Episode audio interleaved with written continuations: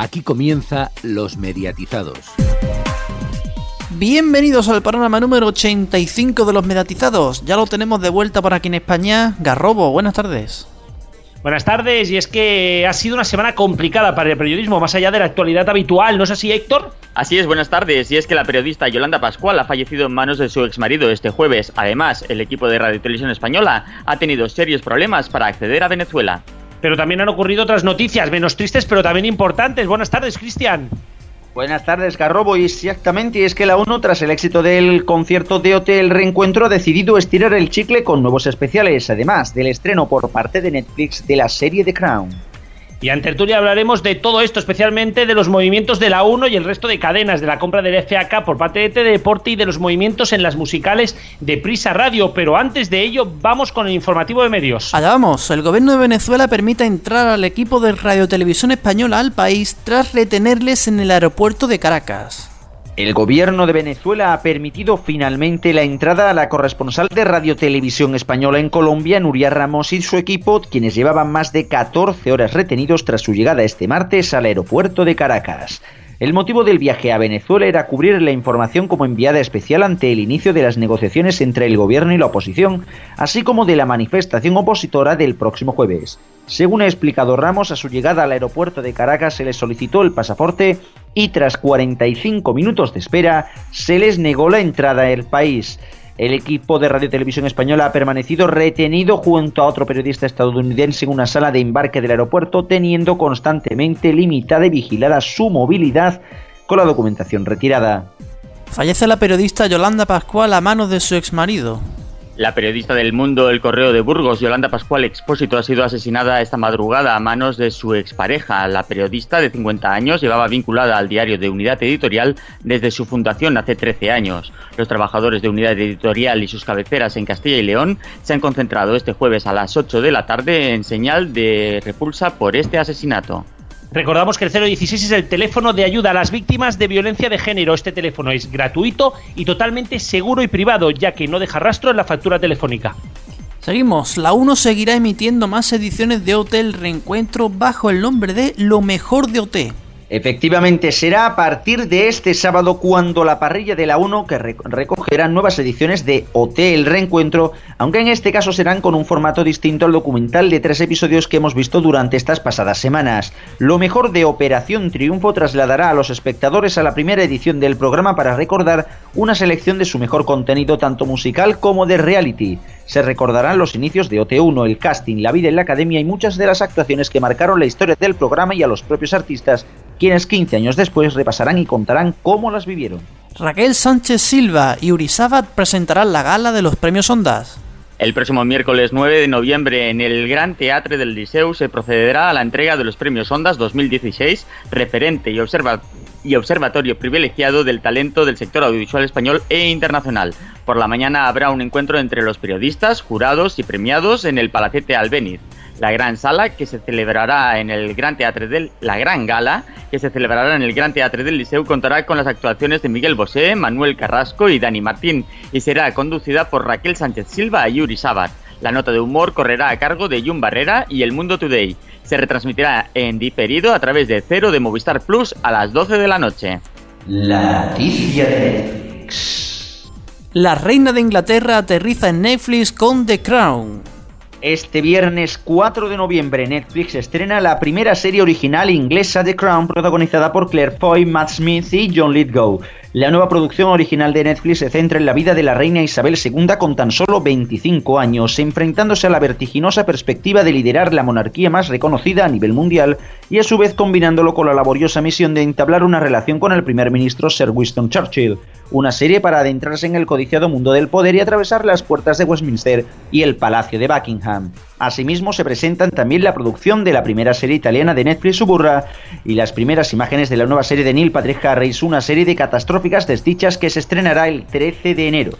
Onda Regional de Murcia celebra su 25 aniversario y lanza su nueva programación. Los profesionales de Onda Regional han acometido para la nueva etapa un proyecto ilusionante renovando sonidos, ampliando las horas de programación y desarrollando una línea digital para mejorar el servicio y la proximidad que Onda Regional ofrece a los murcianos. Como novedades más destacadas de la programación, cabe señalar que el informativo del mediodía adelanta media hora su emisión a las 2 de, la tarde. El magazine matinal Murcia y compañía entre las 9 y la 1 lo conducirá Miguel Masotti y a partir de esa hora llegará Afectos Especiales con Ramón García del Real. Los fines de semana Adolfo Fernández dirige y presenta Viva la Radio los sábados y domingos entre las 10 y las 2. Continúan también con contenidos renovados espacios ya veteranos como la Radio del Siglo con Jacinto Nicolás o El Tiempo Vuela con Juan Máiquez. El deporte seguirá siendo también esencial con el seguimiento de todos los equipos murcianos en sus diferentes modalidades y categorías. Discovery y BAMTech anuncian un ambicioso acuerdo de colaboración a nivel europeo. Discovery Communications y Bantec han hecho público esta semana un acuerdo de colaboración a lo largo plazo que incluye la creación de Bantec Europe, un nuevo proveedor de tecnologías digitales que dará servicio a propietarios de contenidos, empresas de televisión y plataformas over the top para ayudarles a mejorar sus capacidades digitales, su ámbito de actuación y su rendimiento en toda Europa. Como parte del acuerdo, Eurosport Digital se convertirá en el primer cliente de la nueva entidad y conseguirá los derechos para Europa de algunos espacios deportivos emitidos en todo el mundo, incluidos los derechos presentes y futuros adquiridos por BAMTech y de forma conjunta por Eurosport y BAMTech. Y ahora vamos con otras noticias de la semana. Jara y Sedal, el programa de caza y pesca de la 2, celebra este viernes su vigésimo quinto aniversario con un especial que recorre su historia y entrevista a los profesionales que actualmente realizan el programa. Teledeporte retransmitirá los encuentros de la competición más antigua del mundo, la FA Cup, que este año celebra su edición número 136 y la que participan todos los equipos que compiten en la Premier League, la Football League y las cinco categorías por debajo de esta. Don Marshall, actor estadounidense conocido por haber aparecido en Star Trek, ha muerto a los 80 años de edad en su domicilio de Los Ángeles. La encargada de informar de su muerte ha sido Bárbara Luna, compañera de reparto en el elenco de Star Trek.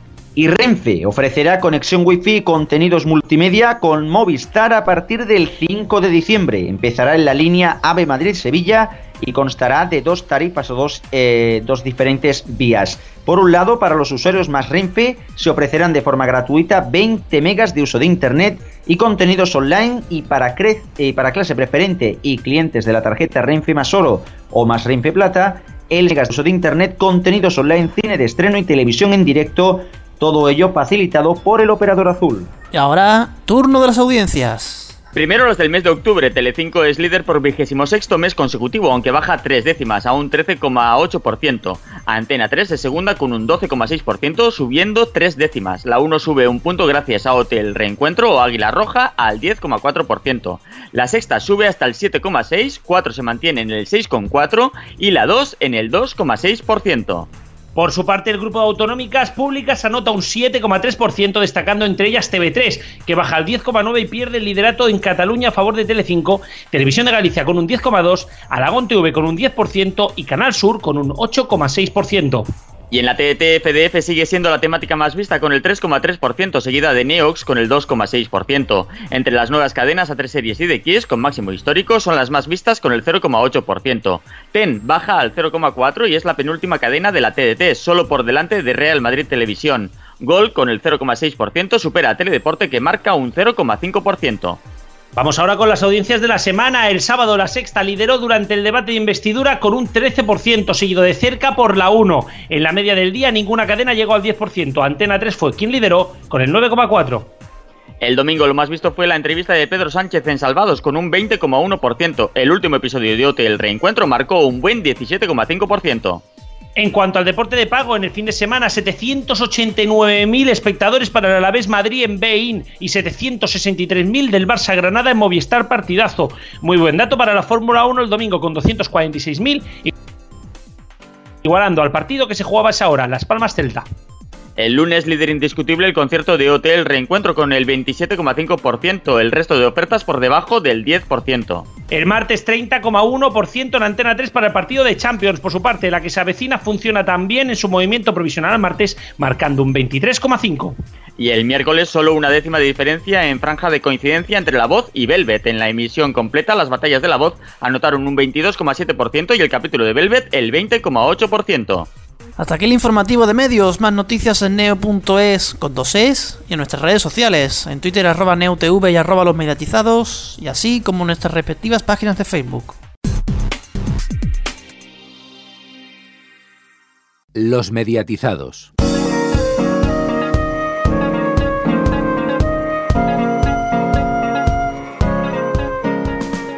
Y tras la información, seguimos en el programa y toca la tertulia. Saludamos ya a quien se suma a esta, esta tertulia. Alfonso, muy buenas tardes. Muy buenas. Sigue aquí con nosotros Cristian, está también Antonio y yo creo que tendríamos que comenzar por lo que ha sido pues, la noticia de la semana. Eh, bueno, la noticia no, el momento televisivo, incluso el día de la semana no, incluso del año. Ha sido OT el reencuentro, el concierto, el concierto preparado por Universal y por Televisión Española. Que bueno, hay que reconocer que ha sido un gran éxito de audiencias. Ha tenido unas audiencias muy altas y, bueno, parece que este aniversario, este 15 aniversario de OT, Alfonso ha removido estos sentimientos juveniles de más de uno y de más de una. Pues sí, efectivamente, ha sido ha sido bastante esperado, la verdad, cuando se anunció que se iban a reencontrar. Al principio no sé, no estaba claro si iban a dar el concierto en directo. Finalmente fue así. Los programas previos han sido muy bien acogidos. El otro día el concierto Tuvo buena audiencia, muy buena audiencia, 27 y pico por ciento si no recuerdo mal, pero incluso muchos creíamos que va a tener mejor audiencia. Eh, a, la, misma vez, por las redes sociales, pues la gente se, se dedicaba a criticar, que eso es una cosa muy española también. Pero aún así, pues eso, tuvo mucho éxito y parece que ahora quieren seguir con el invento en televisión española. Sobre todo porque les ha funcionado bien, las cosas como son. O sea, si hubiera tenido una audiencia de menos del 20, pues se lo pensarían, pero no, es que realmente han funcionado bien. Mejor diría yo que han funcionado los programas del domingo, los documentales, pero también hay que tener en cuenta una cosa. El concierto se celebró en un 31 de octubre, cuando el día 1 de noviembre, pues la mayoría de la gente pues está de fiesta y bueno, pues la gente sale a la calle. Así que también hay que entender que no fue un día de gran consumo televisivo. De hecho, un tercio de la audiencia vio el programa de y fueron 4 millones de personas, o sea, 12 millones contados entre todo lo que se calcula de televisión. Dejando ya. 16, pero bueno, un cuarto. Bueno, 12, 16. ¿Qué más da? no, bueno, venga, bro. Bueno, vamos a ir ya en serio, ya más centrándonos en lo que viene siendo el, el concierto.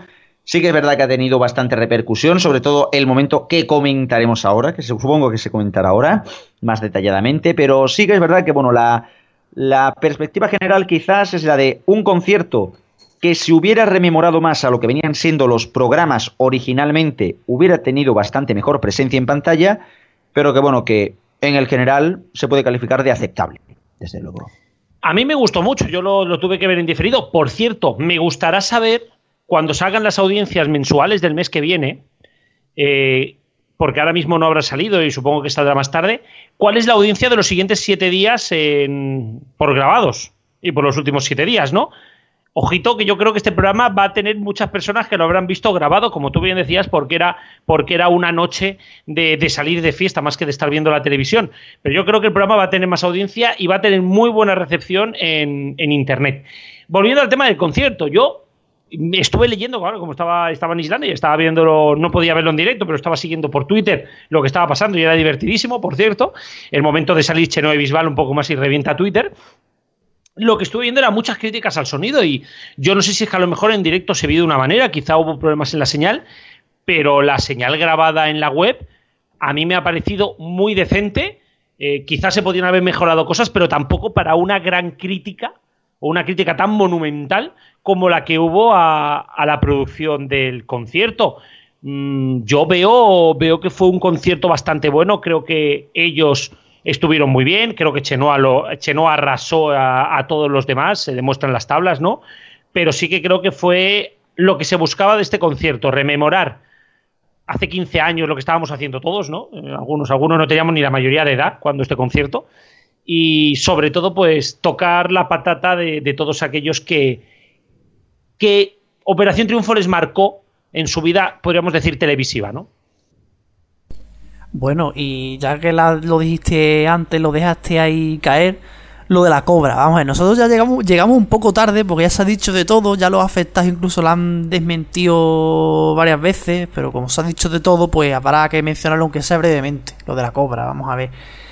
Eh, esto se, se empieza a comentar principalmente pues por cachondeo, como se hace tantas cosas en España, sobre todo en las redes sociales, se comenta por cachondeo, pero al final se saca de quicio, se acaba dedicándole minutos en el telediario de la 1, hasta que empiezan a decir que si machismo, que si no sé cuánto, pues vamos a ver, que es un tema de cachondeo de Twitter lo de la cobra. Si el día, al día siguiente sacaron el vídeo del lado contrario y no había. Fin de la discusión. Ya todo, todo lo demás ya es estirar el chicle y darle vueltas sobre lo mismo. Como que en el hormiguero fuesen 3DOT y todo lo que todo lo que hablasen fuera. Todo lo que le preguntaron fue sobre la cobra. Innecesario. Y ya no solamente en el hormiguero. En Salvados analizaron todas y cada una, y en Salvados, en Sálvame, uy, perdón, en Salvados, ah. en Sálvame, eh, eh, analizaron todas las imágenes, movimiento por movimiento, trajeron a Verónica y al final se tuvo que ir de Sálvame, porque estaba hasta las narices de hablar de ese tema, se levantó y se fue. Ha pasado lo mismo en Ana Rosa, en Espejo Público, está hablando todo Dios. Me recordaba, ah, por cierto, volviendo al tema, me recordaba a la primera edición de Operación Triunfo, donde todas las cadenas te hacían el resumen de la gala. Todas las cadenas por la mañana te hablaban de la gala de la noche anterior. Y esto es algo que no habíamos vuelto a ver en televisión hasta que, por fin, ha vuelto otra vez Operación Triunfo 1. esto refleja una cosa. perdón, Antonio. Que sigue siendo el mismo fenómeno que hace 15 años, entonces. Decía que bueno, que esto refleja una cosa, y es lo, lo, poco animada que está la televisión y la sociedad en esta semana tonta en la que hay un festivo por medio. Porque si no, no se le daría tanta tanto bombo una cosa tan simple y encima desmentida al día siguiente con otra toma. O sea, que no, no, tiene sentido. ¿Por qué no? Seamos muy claros. Chenoa es ahora mismo. Eh, Chenoa es eh, jurado de Operación jurado de Tu cara me suena y sigue siendo, tiene una carrera musical brutal. Bisbal es uno de los mejores artistas españoles a nivel mundial en cuestión de venta de discos, a la altura de otros grandes de este país, ¿no? Nos guste más o menos la música que hace. Operación Triunfo 1 fue el gran éxito de la historia. Y yo creo que lo que ha pasado es sencillamente lo que tenía que pasar. Todo lo que, todo lo que iba a ocurrir encima de ese escenario iba a ser analizado al milímetro. Y hasta quitarle el rímel, quitarle el lápiz de labios de la cara a Bisbal, se ha vendido como lo que se ha vendido. ¿Por qué? Porque Operación Triunfo sigue siendo un fenómeno. 15 años después, nadie ha olvidado ni mi música es tu voz, el Europe Living a Celebration, incluso el Escondidos. O sea, esa canción teníamos todas unas ganas locas de verlo y quien no lo vio en directo como yo, antes de ver el directo, vimos esa canción porque queríamos verla. ¿Me equivoco, Alfonso? No, es cierto, es cierto. Todo el mundo estaba esperando esos momentos mm, importantes del concierto que se vivieron al final. Y, hombre, y todos nos fijamos en esa canción, más allá de la famosa cobra o no cobra. Y sí, yo también quería, por añadir una cosa nueva, mm, eh, parece que algunos críticos, sobre todo en los periódicos, estaban esperando este reencuentro para cebarse en contra de, todo el fenómeno de Operación Triunfo. Porque yo al día siguiente del concierto leía críticas brutales, no solamente al hecho de cómo fue el concierto, se tenía mejor o peor sonido y demás, sino mm, a todo lo que era Operación Triunfo, todo lo que significaba, todo lo que fue escribiendo cosas como que poco más o menos que, acabaron con la buena música en este país, los triunfitos, con la primera edición. Bueno, bueno, unas cosas brutales que me parecieron muy fuera de lugar. Sí, sí, bueno, había más de uno deseando que hicieran esto para ponerlos a, a parir otra vez mm, de más. Pero también había pedido paso porque a, a, lo que decía Garrobo antes, que estaba claro que se iba a hablar de todo lo que pasara en ese concierto, sí, de todo lo que pasó en ese concierto, no solo de la cobra, es que solo se ha hablado de la cobra al final. Es que después no se ha hablado, es que pasaron muchas más cosas en ese concierto y no se ha hablado de eso, al final solamente se habla de la cobra. No, no, no, a ver, ojo, se ha hablado en los programas del corazón, pero se ha hablado, Cristian, ahora, vas tú, ¿no? Eh, se han hablado también de otros temas, se han estado hablando de si cantaron mejor o peor, del tema de, las de la pitada a Juan, del tema de que Verónica presentó mal a. Creo que fue a Naim, ¿no? O a. Mm, Alejandro Parreño, pero vamos, lo de Alejandro. Parreño. Lo de Verónica solo lo he visto en Twitter, ¿eh? En, televisión en ningún lado, ¿eh? Bueno, pero se ha hablado, pero eso me quiero referir en redes sociales y en, y en, los periódicos, se ha hablado del pico entre Nueva Fergó y Manu Tenorio. Se ha hablado del resfriado o de la gripe que pasó hasta hace cuatro días Bustamante. Se han hablado de muchas más cosas, lo que pasa es que, claro, el torbellino de la cobra se ha comido todo lo demás, pero se han hablado de muchas cosas de este concierto y no solo precisamente de Chenoa y Bisbal. Pero lógicamente todos sabíamos que ese momento era el momento cumbre. Que luego además teníamos los otros dos momentos grandes, que eran el Euro Living Celebration con los seis de Eurovisión y en Música es tu voz, que por eso se reservaron para el final. Pero, pero claro, es que al final, pues Chenoa y Bisbal son dos de los grandes de este país, tanto a nivel de música como a nivel de revistas del corazón. Y juntas las dos cosas y se hace un boom de narices. Fíjate que se ha hablado tanto de lo de las gripes de Bustamante que yo me estoy enterando ahora. Sí, sí, Y pues yo Bustamante también. estaba. Pues no, no, se habló y además incluso eh, a través de la web se explicó que Bustamante estuvo a un día de cancelar su presencia en el concierto. De lo mal que estaba. Y forzó para ir, por eso Bustamante está a un nivel vocal que no estaban los demás. Porque Bustamante llegó allí porque quería llegar, porque quería estar, no porque pudiera. Si hubiera sido cualquier otra cosa normal, este concierto lo hubiera suspendido Bustamante. Bueno, con respecto al tema, con respecto al tema de las críticas que decía mm, que decía antes Alfonso, con lo de bueno, de que es verdad que se cebaban, es cierto de que se han cebado de una manera increíble. Yo creo que es que le tenían unas ganas tremendas a que, a que saliera esto y dijeran, es que esto, esto es una birria, no sé qué, no sé cuánto. Sobre todo me, me centro en algunos tipo, bueno, de cierto periódico de, de pseudoizquierdas que, bueno, que está tirando, ha estado tirando a dar, ha estado tirando a dar, sí, la sí, verdad. sí. Parecía, parecía que había producido el programa Pedro Sánchez, sí. Sí, sí, más o menos. O Ramón Espinar, pero bueno, da igual. Eh, quien fuera. Lo que sí que es verdad, con lo que, eh, lo que sí que no creo yo, desde luego, en absoluto, que, que lleven razón, es que es con el tema de, lo de que se cargaron la industria y demás, que es lo que, bien ha estado diciendo ahora Alfonso, ¿no? De que, se cargaron la, música en España. Mm, mm, habría, que, habría que matizar eso mucho. La música en España llevaba muerta ya unos años. El problema está en que en España vino una cosa llamada en España vino una cosa que como ha llegado a todo el mundo que se llama internet y otra cosa que se llama no saber ponerse a los tiempos y por último una tercera cosa que se llama poner los discos a 3.000 pesetas. Así desde luego como se ha cargado la industria de la música, no, no de otra forma. Yo lo que sí que quería decir el tema este, eh, es muy injusto cargarle a, los triunfitos este tema, porque es que eh, es lo que decían, o sea, la música ya estaba tocada. Lo que pasa que coincidió el desplome de la música a nivel mundial, no solamente aquí en España, sino en todos los lados, a Operación Triunfo. Es más, en este país se siguieron vendiendo discos tantos años gracias a Operación Triunfo. Sin Operación Triunfo hubiera caído la- la producción musical bastante antes. O sea, que no me vengan a mí con estas historias, pues no por defender a los triunfitos, que yo, sinceramente, la música que hacen la mayoría, pues no estoy muy en la línea. Pero, ¿cómo puede decir alguien que son los culpables de algo? Eh, o sea, se, retrasó muchísimo. Es que parece, joder, es que, es que le vamos, o sea, a Operación Triunfo lo vamos a culpar hasta de la muerte de Chanquete. Hombre, yo quería apuntar un par de cosas. Sobre lo último que estás diciendo, a ver, yo por supuesto no estoy de acuerdo en que mm, Operación Triunfo acabase con la música de este país o con las ventas o con lo que fuera. Sí es cierto que cuando tú de pronto lanzas eh, 16 productos musicales a la calle, bueno, quitando alguno tipo fórmula abierta que, era, que, que agrupaba cuatro personas, pero bueno, al sí, final tiene... lanzaron, lanzaron 11 productos musicales y Juan Camus, sí. bueno, pues sí. Pues, claro, ese verano, el verano de 2002, mm, ni Dios que no fuera Operación Triunfo tenía ganas en este país. Porque, porque eso sí pasó. Eso, es cierto que pasó. Sí que es cierto que eso fue una cosa momentánea y que si luego no ha renacido la venta de, discos y la multitud de conciertos de un montón de músicos, es un poco por lo que decía Diestro de, otros fenómenos que han ocurrido en este tiempo, Internet y, y demás, y que la música ha cambiado y como él decía, pues mucho no, no nos parece eh, ent- entenderlo y saberlo. Y yendo un poco para atrás, me he ido al, al famoso artículo de Fernando Navarro en El País, y yo solamente os voy a leer el primer párrafo porque eh, ya, ya desde el principio no tenía desperdicio. Dice, no ha podido ser casualidad, y si lo ha sido, la coincidencia no podía ser más acertada. El concierto de Hotel Reencuentro se ha celebrado en la noche de Halloween, la noche más terrorífica del año, la del desfile de todos los horrores imaginables. De hecho, la televisión pública nos ha brindado uno nuevo, el horror musical en formato de espectáculo televisivo. Algo así como si ves a Frankenstein cantando a pulmón abierto y bailando un vals tras una euforia, eufórica borrachera de campeonato. Desastroso, inenarra- inenarrable.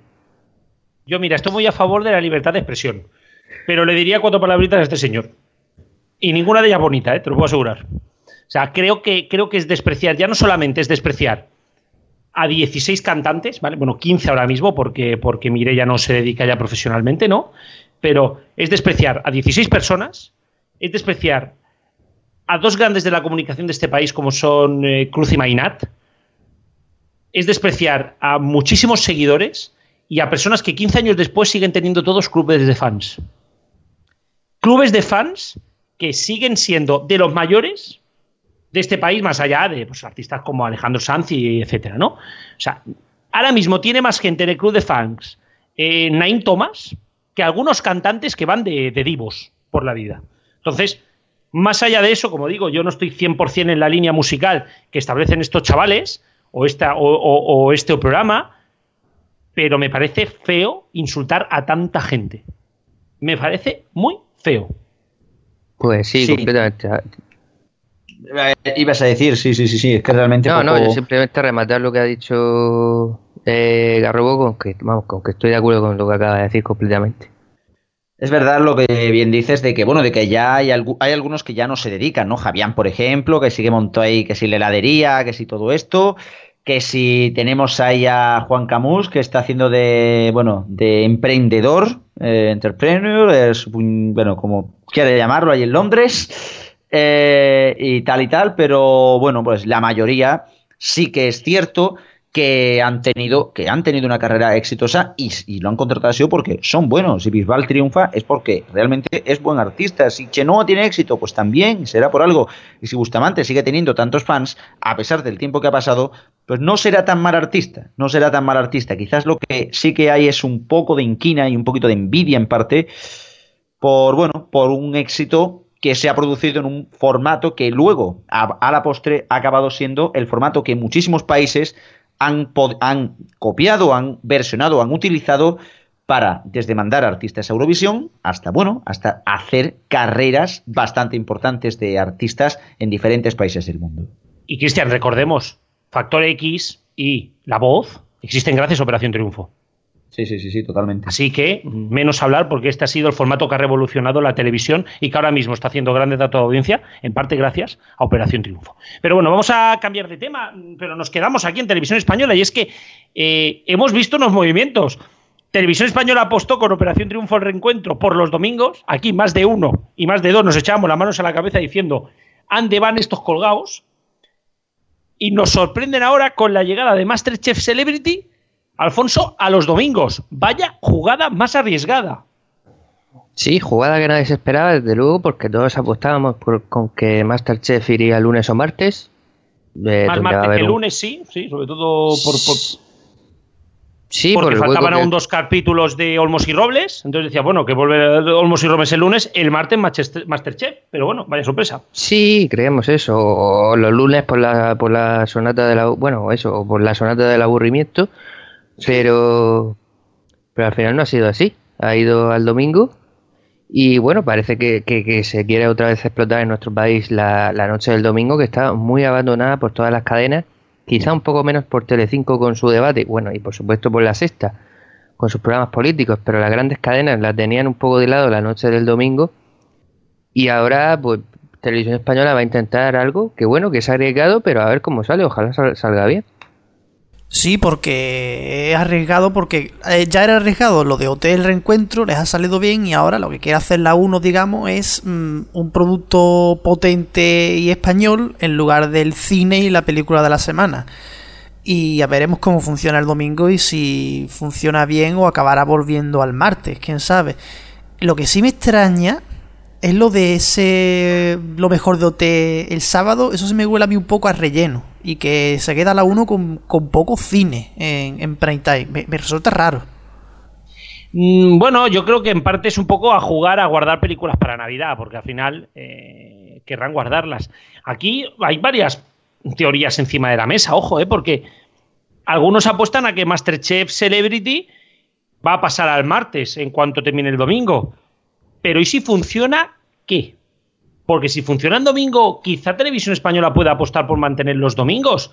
Y quizá vemos el futuro Masterchef, la nueva temporada, también en domingo. Alguien tendrá que apostar de una santa vez por el domingo. Que como bien dice Alfonso, más allá del debate del reality de Telecinco y de, y de, y de los programas de la sexta, aquí ni Dios ha movido ficha. Por lo tanto, mmm, creo que Televisión Española no debería de, jugar a pasar al martes Masterchef, sino que yo creo que debería de jugar por los domingos. La otra teoría es, como la que se avecina se había movido al martes para evitar que Telecinco deje la que se avecina en martes, anuncia Masterchef y el estreno este lunes, que la que se avecina este domingo, que la que se avecina se emita el lunes y el martes emitir el segundo capítulo de Masterchef Celebrity. Y tener cuatro martes ahí para que Telecinco, porque claro, no va a estar moviendo una serie cada semana lunes o martes. Aunque bueno, siendo Telecinco, Cristian, tampoco será ninguna sorpresa que mueva la serie, no sé. No, no, no, no, no, sorpresa, sorpresa ninguna, desde luego. Sobre todo porque hacen más cambios ahí, bueno, que bueno, que, que, que todo, ¿no? Realmente hacen bastantes, bastantes cambios. Lo que sí que es verdad que esto pues refleja un poco esa desesperación por parte de algunas cadenas de dónde meto esto, dónde meto lo otro. Lo que habrá que ver es, pues lo dicho, en cómo, cómo queda esto. Con el tema de lo de Masterchef Celebrities, mmm, ojo que, bueno, que quizás se pueda dar el dato este de que la película de la semana por primera vez en, bueno, pues en cuanto, en más de dos décadas, no se emita en domingo. Iba a ser una cosa sorprendente, desde luego. Sí, lo de la... nos encontramos con el. Antes de que hables, Antonio, quizá nos encontramos con el dado de la película semana al martes, ¿eh? Contra el taquillazo, veremos. Pero tampoco nadie la valor la ha puesto encima de la mesa. Lo de la película de la semana que no vaya en domingo, eso igual hay que tirar de meroteca para saber desde cuándo no lo hacen. Y que el domingo antaño era un prime potente, si hay que recordar ni más ni menos la época de Siete Vidas en Telecinco, eh, después Aida, eh, también en Antena 3 fue el domingo días de ficción nacional con varias series. Pues hacía aquí no hay quien viva. Aquí quien viva fue el miércoles, la que se avecina fue la que empezó el domingo. Fue el domingo. Sí. Sí, ya me lío, siempre me lío entre los nombres. Pues eso, que era hasta hace no mucho, y hasta hace 7, 8 años, era un prime time potente, hasta parece ser ahora con la sexta, en parte Telecinco con Gran Hermano, y bueno, el resto de realities, mm, el debate, y ahora con la 1. Sí, bueno, dice, creo Cristian, que me está apuntando aquí. Sí, sí, aquí no hay quien vive empezó en domingo. La primera temporada de la serie sí se emitió en domingo, luego la pasaban al miércoles. Para que veáis que, que, el domingo siempre ha sido un día, un día potente. Deciros también que se estrena la nueva temporada de Víctor Ross eh, este jueves, o sea que al final parece que hay bastantes movimientos, iremos viendo a ver qué ocurre, ¿no? Porque también Antena 3, con el cierre de mm, de El amor está en el aire. A ver también qué estrena. Ojito que la televisión se está empezando a mover bastante. Pero señores, nos tenemos que ir a publicidad porque hay que descansar un momentito. Y tenemos que seguir, que tenemos muchos temas aún eh, candentes en el tintero. Así que que nadie se vaya.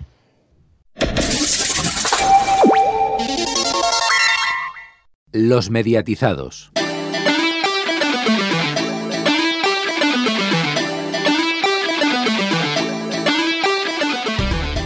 Y tras el descanso seguimos y tenemos que hablar mucho más temas. Y bueno, hemos estado hablando mucho de música, ahora hablamos de deporte de tele, ya hablaremos en otro momento.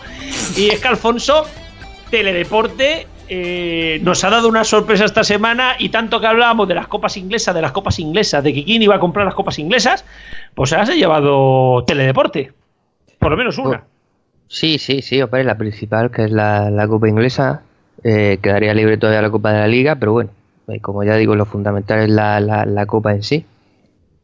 Y sí, era algo que no se esperaba a nadie. Se llevamos ya como tres temporadas sin ver esta competición en, en España. Antes la daba Canal Plus y es una, dentro de las copas, desde luego es la más importante de Europa.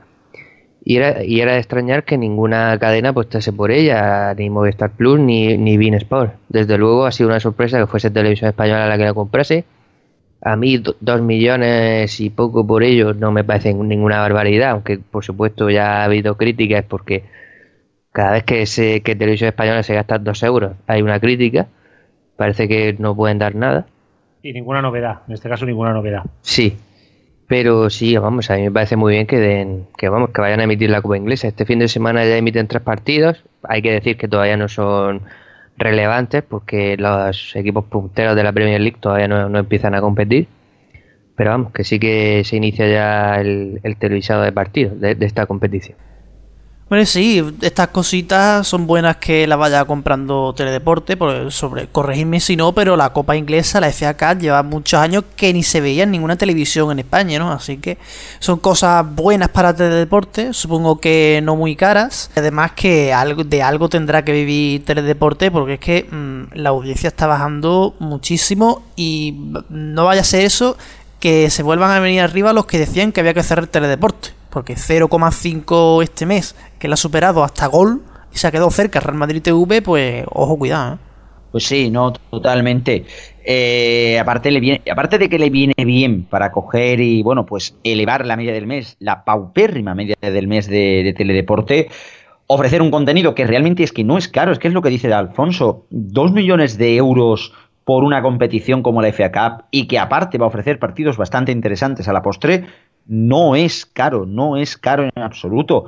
Lo que pasa que en este país es lo que también bien decís, se tiende a criticar cualquier gasto de televisión española. Mañana va a comprar un paquete de pipas y la gente es que compró un paquete de pipas de un euro cuando podía haberle comprado el de 60 céntimos.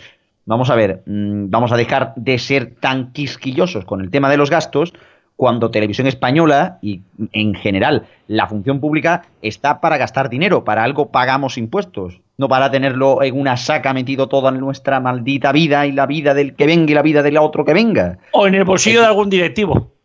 Que eso es lo peor. Eso es peor que gastarse dos millones de euros en emitir fútbol, sinceramente, o fútbol o lo que fuera. Pero es que, es que también tanto quejarse y tanto quejarse del dinero que se gasta no es comprensible. Sí que es verdad que esto lo hacía falta desde 2007, 2008, eh, confirmadme, no se emitía la FA Cup en España, la emitió por último la sexta, de hecho, creo recordar. Y, Emitió algunos y bueno, partidos sueltos. Final, creo que la final y las semifinales, sí. Bueno, y también, ahora que, ahora que recuerdo, también recuerdo que unos años después, ASTV también ofreció, el, ofreció también la FA Cup, pero bueno, hacían en general tiempo que no se emitía en televisión y se agradece al fin y al cabo que también Teledeporte compre estos contenidos que otras cadenas ni siquiera el pago los quieran, aun siendo de gran valor. Bueno, no los quieren las cadenas de pago porque, porque el precio, a ver, 2,4 millones para una competición internacional como la FA Cup, a ver, no es barato. O sea, me quiero referir, yo sí que creo que eh, Televisión Española debe de comprar derechos, pero sí que seamos muy claros, 2,4 millones, pagar 2,5 millones para una competición cuando mm, hay otras competiciones españolas que no se paga ni la mitad de la mitad, no, pues hombre, me parece excesivo, pero me parece excesivo para la televisión española, para MediaPro, para Movistar o para cualquiera que lo compre. Por lo tanto, no voy a entrar a valorar sobre si televisión española ha comprado o no los derechos, si tiene derecho a comprarlo o no, porque yo creo que sí, sino que entro a valorarte que creo que se nos está yendo la mano con este tema de las ligas internacionales. Creo que se nos van a precios ya que empiezan a ser bastante altos y que creo que hay más de uno por Inglaterra que se piensa que son los reyes del mambo y pueden serlo, pero en un país donde tenemos fútbol suficiente para que todo el mundo esté contento, pues yo no sé si, más allá de que sea televisión española, MediaPro o quien sea, hay que pagar 2,5 millones para una competición de partido único, eh, con los replays estos raros, y que, bueno, no lo sé, yo, yo Alfonso, no, no, no acabo de ver claro la compra, pero no porque la compre Televisión Española, sino la compra de nadie de esta competición a este precio. Hombre, vamos a ver, es cierto lo que dices de que últimamente se está formando en los últimos años una burbuja muy grande con las competiciones internacionales y especialmente con las inglesas.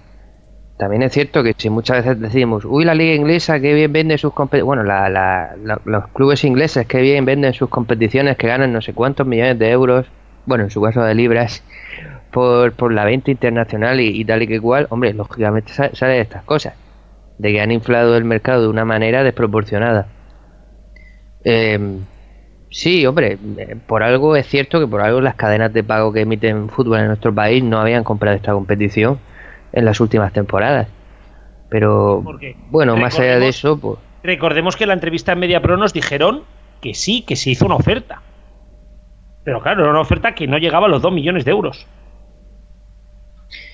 Y, y luego, hombre, y otra discusión son los contenidos de teledeporte. Ahora tú me vas a decir que podrían dar la Liga Femenina de Petanca, pero yo creo que teledeporte también en algún momento tiene que dar alguna competición de interés, porque si le van quitando las competiciones principales de tenis, el, el motociclismo, el, bueno, ahora es cierto que está dando los resúmenes de Fórmula 1, pero ha, ha- ha perdido también la ACB.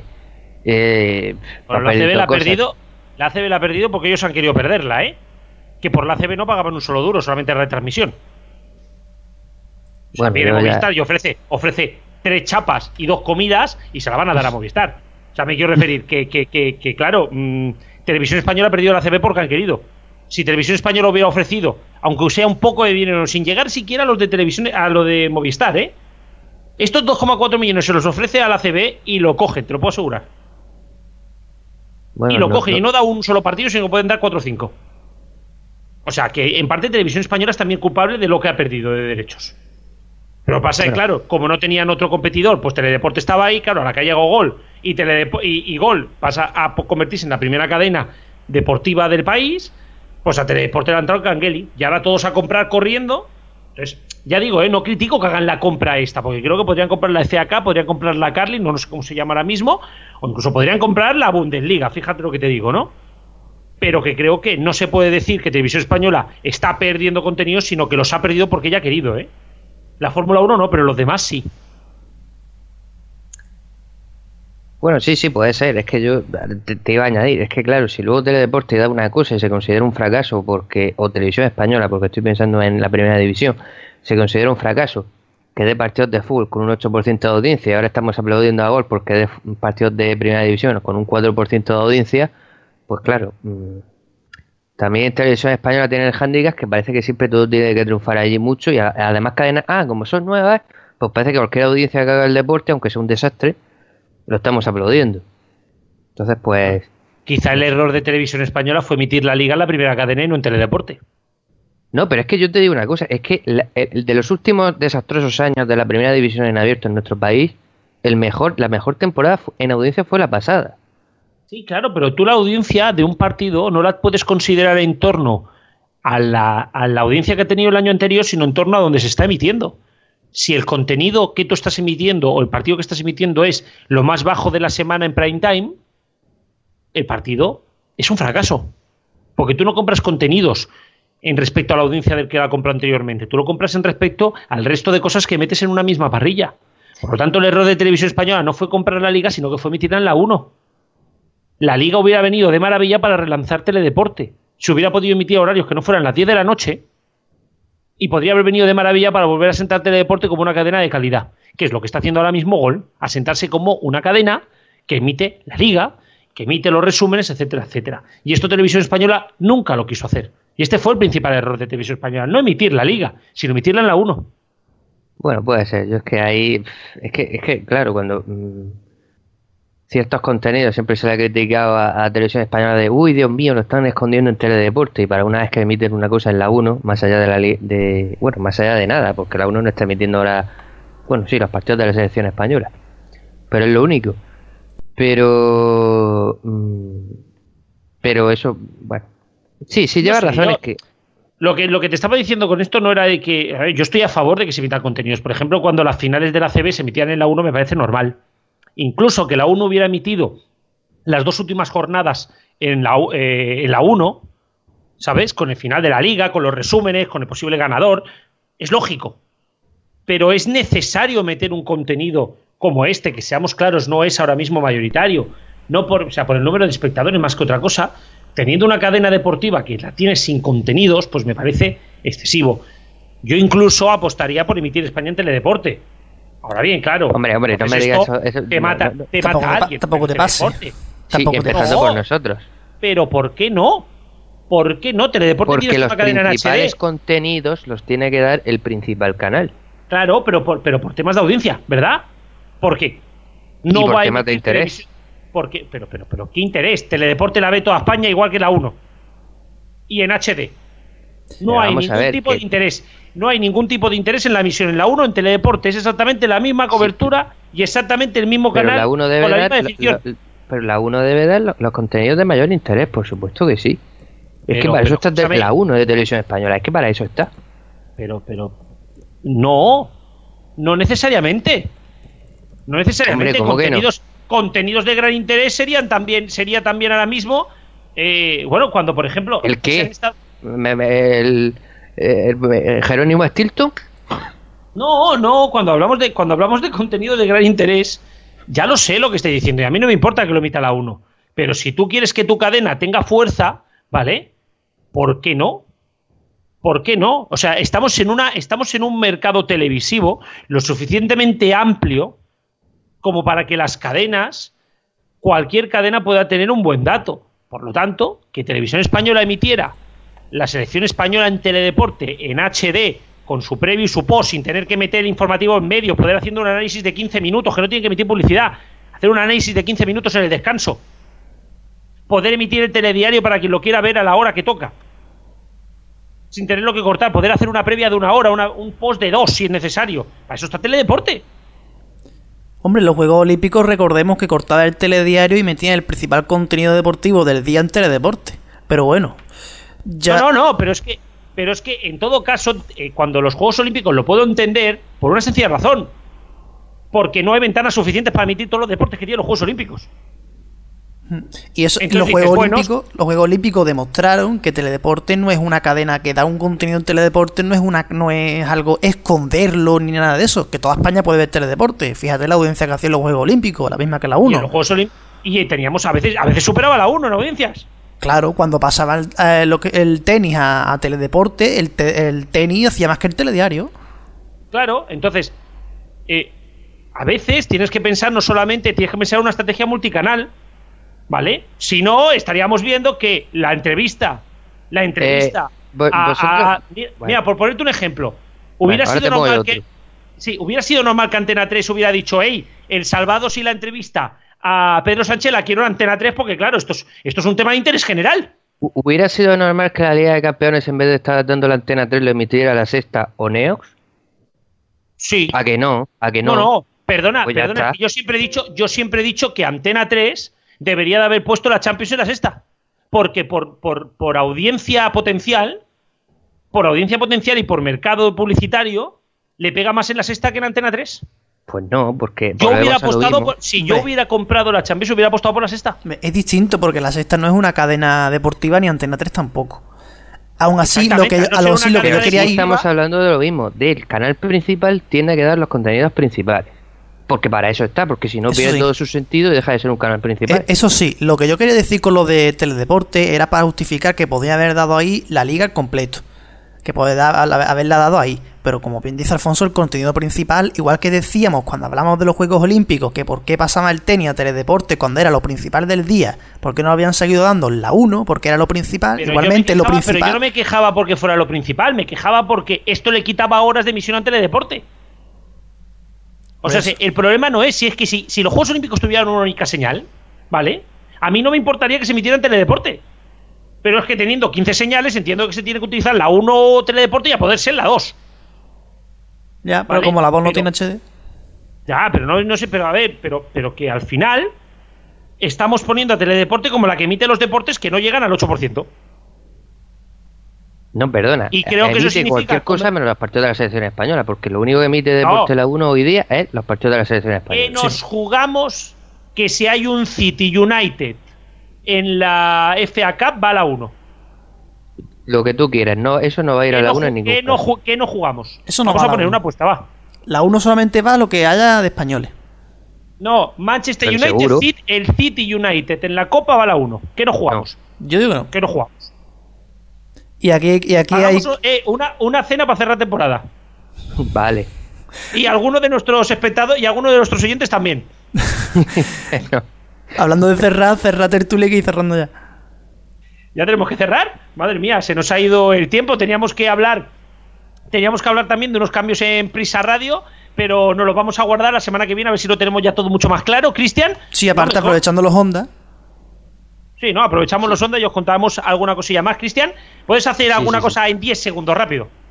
Pues básicamente Edu Naranjo que estaba en los 40 pasa M80, que es como bueno, es como la noche y el día en cuanto a emisoras. David Álvarez, que fue el primer presentador de Hit FM y que estaba por último en Máxima FM, pasa ahora a los 40 principales desde el día de hoy.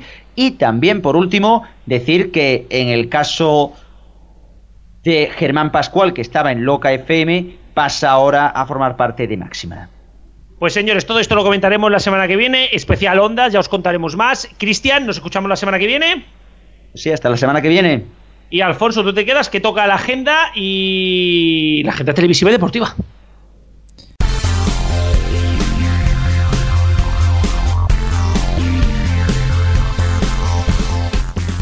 Vamos ya con las agendas. En primer lugar, la agenda televisiva con Héctor.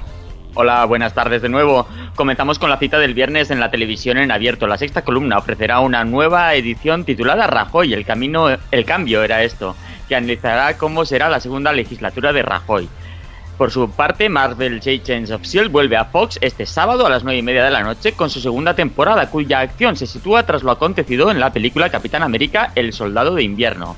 Y el domingo llegan los MTV EMA 2016 a Rotterdam. Será a partir de las 8 de la tarde en MTV, presentado por Bebe Rexha y contará con las actuaciones de The Weeknd, Green Day, Bruno Mars, One Republic, Martin Garrix, Shawn Mendes, DNC, Lucas Graham, Zara Larson y Kings of Leon. Las votaciones estarán abiertas hasta el sábado a las 11 y 59 de la noche en www.mtvema.com.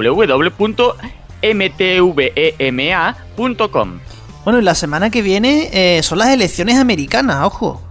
Sí, y el lunes, en la víspera de dichas elecciones, el canal D-Max estrena Camino a la Casa Blanca, un documental realizado este mismo año que explora la historia de las campañas presidenciales norteamericanas, desde Kennedy contra Nixon hasta Carter contra Reagan, entre otras. A continuación, a las once y media, Mudanza en la Casa Blanca nos dará una visión mucho más mundana de esta lucha por el poder, mostrándonos cómo los empleados de la residencia presidencial tienen que gestionar el cambio de inquilino en cuestión de horas muy interesante y seguramente pues tendremos los especiales informativos en Antena 3, La Sexta, Canal 24 Horas, etcétera, etcétera, en la noche electoral. Ya veremos qué especiales podremos ver. Y en cuanto a series, ¿cómo viene la semana que viene? Pues empezaremos el lunes con Twin Peaks, que regresa a Movistar Series Extra a partir de las 11, de las 10 y 35, a las 11 menos 25, para ir refrescando la memoria antes del estreno de la continuación de la serie 25 años después, que está previsto para inicios de este próximo año. Otra serie que también vuelve es el Elementary, con su quinta temporada y lo hace en calle 13, el martes a las 10 de la noche. Este estreno se realiza tan solo dos semanas, con solo dos semanas de diferencia con respecto al estreno en Estados Unidos. En esta quinta temporada se incorpora un nuevo actor al reparto, Nelson Ellis, que interpretará a un nuevo personaje de la obra de Sir Arthur Conan Doyle, Singwell Johnson. Y el jueves a las 10 de la noche en TNT se estrena la nueva serie Primeval, el nuevo mundo que sigue a un grupo de científicos que descubre que los dinosaurios y otros peligrosos depredadores están empezando a aparecer en las calles del Vancouver actual debido a anomalías temporales. Muy bien, y pasamos de la agenda televisiva a la deportiva con Alfonso. La Liga llega a su jornada undécima. Abrirá la jornada el viernes en abierto por gol el Málaga Sporting a las 9 menos cuarto. Y los equipos grandes los tenemos dispersados este fin de semana. El sábado a las 4 y cuarto Real Sociedad Atlético de Madrid. El domingo a las 12 Real Madrid-Leganés, los dos en Villa Liga y ya a las 9 menos cuarto Movistar partidazo el Sevilla-Barcelona. En cuanto a la segunda división, se dio la jornada decimotercera. En abierto por gol el sábado a las 8 el Mallorca-Zaragoza y el domingo en el mismo canal y hora el Reus-Levante. En Movistar partidazo el domingo a las 6, ojo al horario, domingo a las 6, Oviedo-Lugo. Saltamos al fútbol internacional y vemos lo más destacado de Inglaterra, Alemania o Italia. Vamos con la liga inglesa. El sábado a las 4 en Movistar Fútbol Manchester City Middlesbrough y el domingo a la 1 en ese mismo canal Arsenal Tottenham. Para las 4 queda el Swansea Manchester United en el dial 177. La recién adquirida por Televisión Española Copa Inglesa jugará primera ronda, pero todavía sin equipos de primer nivel. Aún así, Teledeporte emitirá tres partidos. De Alemania destacamos el Bayern de Múnich Hoffenheim, el sábado a las 3 y media el dial 177 en Movistar Plus y el sorprendente segundo clasificado el Leipzig juega el domingo a dicha hora y dial 178 contra el Mainz. Por último, en Italia tenemos el domingo a las 3 de la tarde el Kievo Juventus en Bean Sport y en Bean Max 1 a la misma hora Palermo Milan. Pasamos directamente al polideportivo porque este fin de semana no hay ni motos ni Fórmula 1. El domingo que viene tenemos partidazo por todo lo alto en la CB a las 6 y media en cero Barcelona Real Madrid. Este año no han hecho coincidir el partido con la Navidad como venían haciendo las últimas temporadas. En cuanto a la Euroliga, este jueves noche a las 9 tenemos un Real Madrid Galatasaray como destacado en Movistar Deportes 1. En cuanto a la NBA, en la madrugada del jueves al viernes a la 1 en 0, Milwaukee Bucks Indiana Pacers. El domingo a las 9 y media, Movistar Deportes 1, Memphis Grizzlies por las Trailblazers. Por su parte, en Movistar Plus también tendremos NFL, el Masters 1000 de París o la Liga de Balonmano, entre otras cosas. Y para terminar con el polideportivo, tenemos partidazo también en la Liga Nacional de Fútbol Sala. Teledeporte emite el sábado a las 6, el Pozo Murcia Inter Movistar. Y poco que destacar en el adelanto habitual de la semana que viene, ¿no? Efectivamente, poco hay que decir porque la semana que viene no tenemos nada hasta el fin de semana con partidos de clasificación para el Mundial 2018. ¿Vuelven las elecciones? Bueno, despedimos nuestras dos agendas hasta la semana que viene. Hasta, la semana, que, viene.